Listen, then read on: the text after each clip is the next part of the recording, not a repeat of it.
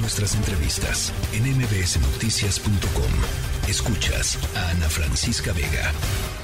¿Cómo carajos? Finanzas personales con Adina Chelminsky. Mi querida Adina Chelminsky, hoy traes un tema eh, interesante. Platícanos. Ana, Ana Francisca, hola, ¿cómo estás?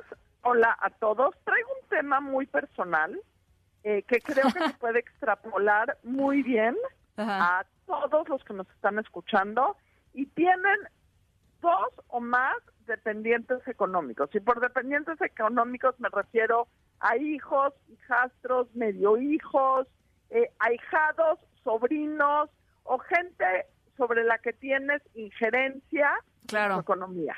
Claro, en mi caso, son tres hijos. Y algo que me he dado cuenta con el paso de los años es que por más que uno trate de educarlos de la, de la misma manera y por más que uno piense que estos dos o tres o más hijos viven las mismas realidades, cada persona, y lo vemos con los hijos, nace con una personalidad financiera completamente diferente algo así como el DNA financiero o el karma financiero o el aura financiera, definanlo cada uno de ustedes como lo quieran definir, pero cada uno de nuestros hijos tiene una personalidad financiera diferente. Y esto implica un reto enorme para nosotros como papás, como mamás, como tutores, como aliados en la educación financiera de estos pequeños y no tan pequeños. Porque les necesitamos dar a cada uno de ellos o a cada una de ellas las herramientas que necesitan según su carácter. Completamente. Y, y eso es un tema muy complicado, porque de por sí el arte o la ciencia o la responsabilidad de parentar, por decirlo de alguna manera, o de guiar a jóvenes por el camino financiero es complicado. Sería mucho más fácil si todas las lecciones que damos fueran exactamente iguales para todos los hijos que tenemos o para todos los dependientes que tenemos. Totalmente. Pero para cada uno de ellos tiene que ser de una manera diferente. Y justamente tengo cinco puntos que creo que son importantes. Por más que tú quieras cambiar el carácter financiero de tu hijo, de tu hija, por usar esas palabras y esos sustantivos, no lo vas a poder hacer. Cada uno nacemos con una personalidad financiera muy particular. Hay gente que desde la cuna es mucho más ahorrativa. Hay hijos que desde la cuna casi casi le ponen mucho menos interés al dinero y otros que le ponen mucho más interés al dinero. Algunos que son más avispados, otros que son menos avispados. Entonces, si queremos cambiar esa personalidad de dinero y a un hijo muy relajado hacerlo un Warren Buffett miniatura, jamás lo vamos a poder hacer. Ni pierdas el tiempo hacerlo, tratando de hacerlo, porque es eh, sangre, sudor y lágrimas malgastadas. Lo que sí puedes hacer y lo que sí tenemos que hacer es tomar eh, las características y la personalidad financiera de cada uno de nuestros hijos, para pues aquellos que no tienen interés sobre el dinero, y que el dinero les pasa completamente desapercibido, platicar más eh, a fondo con ellos sobre el dinero. Dar, eh, para aquellos que el dinero les viene mucho más natural, eh, ahondar en temas desde edades mucho más tempranas. Si tienes un hijo que es muy, muy, muy, yo tengo un hijo que es avispadísimo para los temas de dinero. Con él pude hablar desde edades mucho más tempranas de temas de inversión, de temas de ahorro, de temas de cómo funciona el mundo financiero. Entonces, no los trates de cambiar, pero sí aprovecha esa, esas características financieras que tiene, que tienen, para poderlos llevar por el mejor camino posible.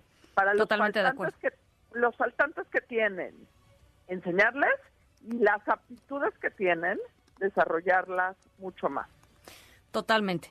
Y, prepararte por si también puede suceder que haya alguno de los hijos este, que esté completamente en el derroche total o en la inconsciencia total o en la irreverencia total eh, y que nomás no haya forma. Y yo creo que hay que prepararse muy bien para, para, para ser madre o padre eh, o tío o digamos tutor, digamos, de, de una personalidad así, ¿no? Hay que leerle mucho. Justamente es el tercer punto. Tienen que haber puntos no discutibles de la educación financiera de la casa. Si, por ejemplo, para ti es una regla que a partir que tus hijos a partir de los 12 años empiecen a ganar su propio dinero, no es porque uno eh, le gusta menos el dinero, le puedes eximir de esa regla. Necesitan existir reglas incorrompibles en tu casa para ciertos aspectos del dinero. Si, por ejemplo, una regla de tu casa es que solo les vas a dar cierta cantidad de semana y hay un hijo que es muy gastador, no vas a romper esa regla por él o por ella para darle más dinero. Pero dentro de tu casa tienen que haber, independientemente del carácter financiero de cada hijo, ciertas reglas, independientemente del carácter de cada uno. Va a haber algunos que lo van a cumplir y va a haber otros que no lo vayan a cumplir. Eh, pero, o sea, que les cueste más trabajo cumplirla, pero la regla está ahí y ahora sí hazle como puedas. Cuarto punto, y para mí ha sido una de las grandes lecciones de la vida. Muchas veces los mejores maestros financieros de tus hijos no son los padres, sino son los mismos hermanos o los mismos congéneres. Muchas veces tus hijos aprenden más de sus hermanos, de sus aciertos, de sus errores, de sus dudas, de los hermanos que de los mismos padres. ¿Por qué? Porque cuando conviven en temas de todo tipo y también en temas financieros uno con los otros, existe entre hermanos una actitud mucho menos de jerarquía. Existe una actitud mucho más, de mucho más iguales, que permite que el proceso de aprendizaje financiero sea mucho más liviano, sea mucho menos por imposición y más por convencimiento. Y no y justamente aquí entra la riqueza de los diferentes caracteres financieros, en donde no, no solo el más grande aprende del más chico, no solo el más chico aprende del más grande, también el más grande puede aprender del más chico. Claro. Entonces, deja que tus hijos aprendan también entre ellos. Punto punto y creo que es fundamental para respetar esta individualidad financiera de cada uno de tus hijos necesitas, con todo el dolor de tu corazón, dejarlos que se equivoquen. Cuando reglas o cuando tú estableces ciertos, ciertos estándares en tu casa, algunos se van a equivocar por la derecha y otros se van a equivocar por la izquierda.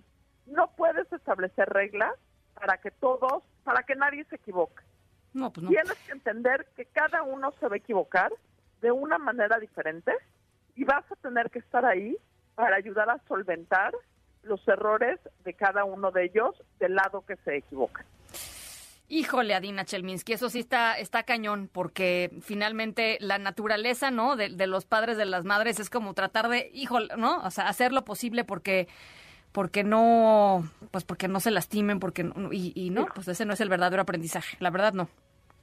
Y, y es dificilísimo, te lo digo yo que tengo hijos que ya son adultos, adultos, adultos, me sigue, los veo equivocarse y me sigue partiendo el corazón y a veces trato de sobreprotegerlos, que no me funciona, y a veces me tengo que apachurrar el corazón para no actuar o para no corregirlos. Eh, y en temas de dinero se vuelve muy complejo, claro. porque el dinero duele no solo en la cartera, también duele en el corazón. Sí, claro. Cuando los ves cometer un error de dinero, dices, hijos, te duele en el, en el alma porque a ellos les duele y porque también sabes el golpe financiero que es, pero tenemos que ser muy, muy congruentes en el punto 3 que te dije. Tienen que existir reglas que cumplas para todos tus hijos, por más dolorosas que sean para ti como padre imponer. Bueno, pues ahí está. Adina Chelminsky, te mando abrazos, como siempre. Que, que sea una buena semana, Adina. Un abrazo. La tercera de MBS Noticias.